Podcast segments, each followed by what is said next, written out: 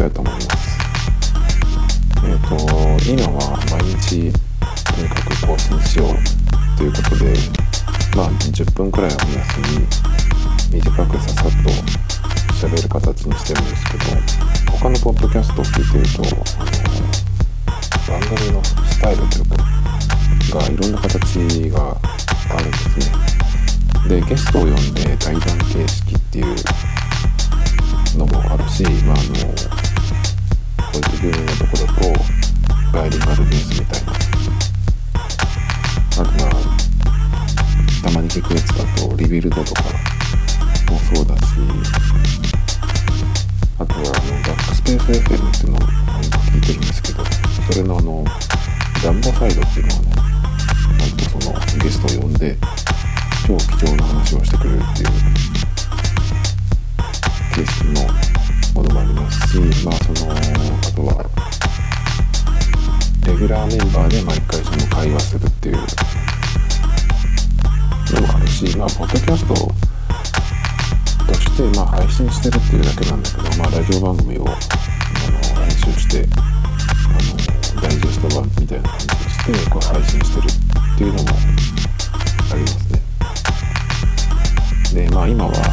の毎日更新がどこまでできるかっていうことで特にテーマを設けずに喋ってるんですけど何のポッドキャストなのかっていうのをそろそろはっきりさせないといけないのかなっていう感じにあのやっててなってきましたね。何でも喋ってあのフリーに自由に喋って成立する番組として成立するっていうのはその人個人が何者かとしてしっかり認識されてる状態じゃないとなかなか成立はしないのかなっていう感じがしていましてまあ芸能人とかですけどねその人が何を喋るかっていうのを聞くのが面白いっていう番組なんてことなんですけどブログもそうなんですけどあのテーマをはっきり決めて何かに特化したものにした方がいいっていうのはあの分かるんですけどそれだとあの新しいジャンルを作らないと2番センチ3番センチみたいになってしまうんですよね。すぐ真似してできるけどまあ同じように真似されるパクられるやすいっていうことであの、まあ、ジャンルものっていうのは自分が何か新しく何か作ったとしてもやっぱりその誰でも良くなっちゃうんで普通の人がやってる場合は。まあなので新しく作ってもすぐにパクられるかなっていうそういうちょっとまあ弱いところがありますね。だったらまあ何とかしてその個人になった方がいいよっていうのがまあ今の考えなんですけど、まあ、それそれができれば苦労しないんですけどね。日本だとまあそんな感じなんですけど海外はどうなんだろうっていうふうにいつも思うんですけどね。YouTube とかも見てても全然海外のとは違うし日本はなんかもう何でもそうだけどとにかくなんか大げさに大げさにやって嘘をやって。何ていうのかなあの男子小学生とかがそうだと思うんですけどあのうんこって言っとけばもう無限に笑うっていうようなそういう路線なんですよね。YouTube にもしてもそうだし、なんかそういう感じのテイストが主流っていう感じで、まあ、見てる人も、まあ、やっぱりこういう人が見てるのかっていう数もらいだったらそれであのまあ数が出てれば正解という意味だったらそれが正解なんだろうけど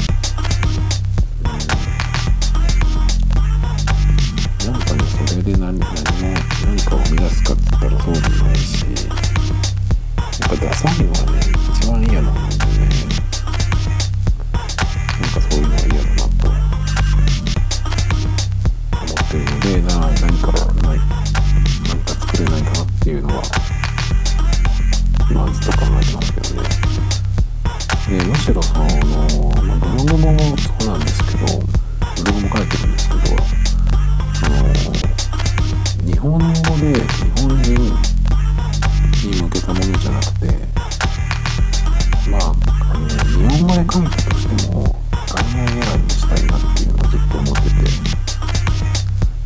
ことかと思って僕は、なんか日本のことをあの題材にするみたいな。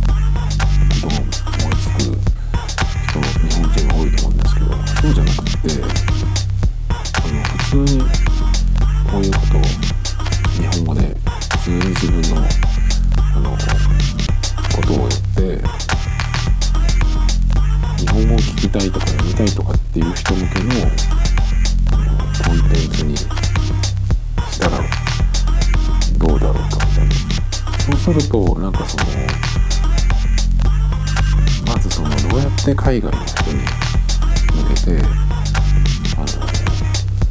見てもらうか聞いてもらうかっていうところもあるんだけどそこがうまくいけば別になんてことないことでもその日本からじゃなくてその海外からのアクセスが結構稼げるようになったら面白いんじゃないかな。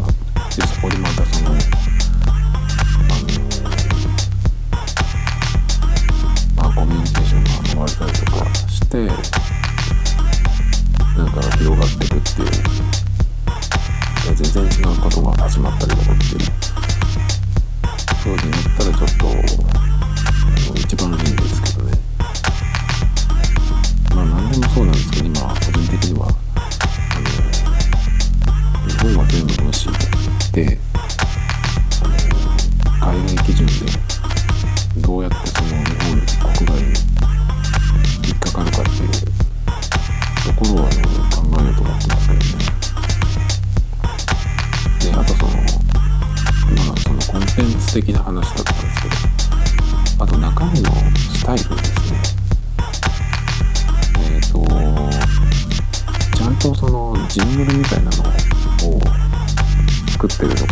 と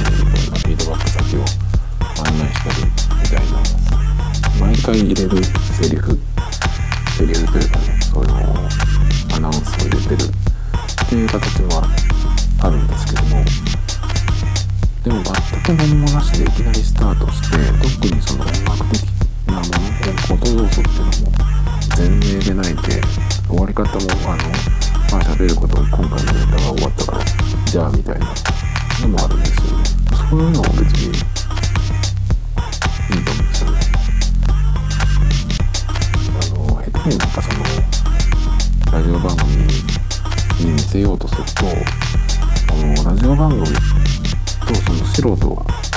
やってるのとプロがやってるのとのその違いがねすごい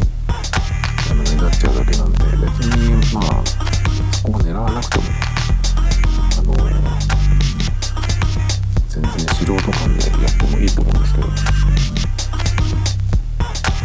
なのでじゃあこのポッドキャストをどうするかって考えた時にまあ一人で喋ってるからそのあんまりそのラジオ番組っぽい形を作ってもあの寒くなっちゃうと思うのでなんかそういうのはあんまり入れずにやってますけどタイトル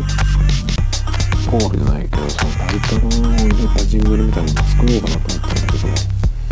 そうじゃなくてもう別にいいかなってその代わり毎回同じ音を入れてるん。ですけどで特にその一人で喋ってる時に何ていうのかな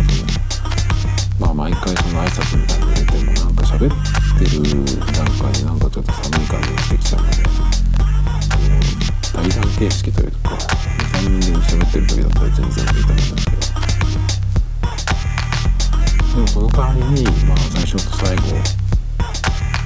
そのはっきりさせるっていう。意味で入れてるのが最初のあのドアの音とあと最後の唐突に入るドラムソロっていう。前にやってた時は最初も最後もドラムソロを入れててその間にトークを入れるっていう感じなんですけど、まあ、なんでドラムなんだって言われてもなんとなく思いついたからっていう。だけなんですけどやってみたら意外とハマったというかそういう感じですね。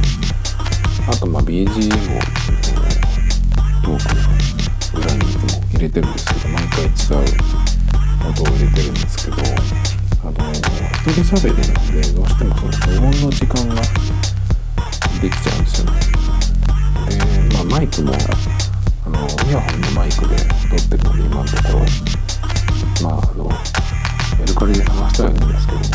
まあ正直どこまで続けるかわからないのでマイクを買ってもねっていうところなんで、まあ、何かしらこのポッドキャストが何かちょっと動きがあったら、まあ、買ってもいいかなっていう感じでまあでもメルカリで、まあ、狙ってるのが来ちゃったらまあ買っちゃうと思うんですけどでなのでそのまあ一人喋りだからっていうのとそのいいマイクを使ったわけじゃないってことで、まあ、ちょっとノイズがねどうしてもその入っちゃうところがあるのでだからその BGM はかあの必ず入れようと思って必須だなと思ってるんでで意外とそのこうやって一人で喋ってるっていうのはこれだけだとなかなかちょっときづらいと思うんですけどなんですけどその BGM がちょっと入ることによってなんとか聴ける形になるっていう。その音楽もまあ適当に作ってるんですけどあの音楽だけでもなかなかそのずっと聴いてるっていうのは難しいと思うんですけどこのなんなんてなんてこともないやつがそのトークと BGM と合わさった時にまあ何度か聞ける形になるっていうのはなかなか不思議なもので。でもし対談形式とかだったら外の音を取ってきて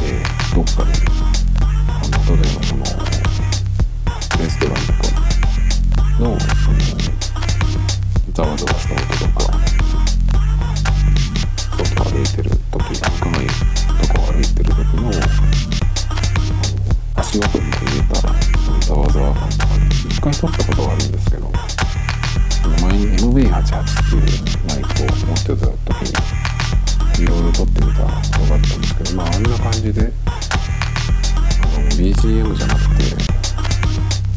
外の音取ってきてそれをバックに流してっていうのもなんか面白いかなと思ったんですけどそうするとなんか全然あの収録はスカイプでやってるんだけどどっかで喋ってるような形になるっていうなんかちょっとそれもやってみたいなっていうのがあったんですけど。ただこれを対談だからいいんですけど一人喋りの時にそのどっかにソースの音を取ってきてやるとなんか怪しい人っぽくなっちゃう一人であのお店で喋ってるみたいにっていう感じでまあ最後のそのさっきドラムを入れてるって言ったんですけど最後のそのドラムがまあまあハマったなって思ったのがあのいきなりバッサリ切って終わらすことができるようになったんですよね。あのドラムを入れることであのじゃあこれでおしまいですみたいなのを言ってたこともあるんですけどあのドラムが始まることによってなんかそのそういう挨拶的な鳴ったことを言わなくてももあれが鳴った時にここで終わりっていうふうにあのバタッと切れるっていう。こがそのこのドラムのいいところだったなと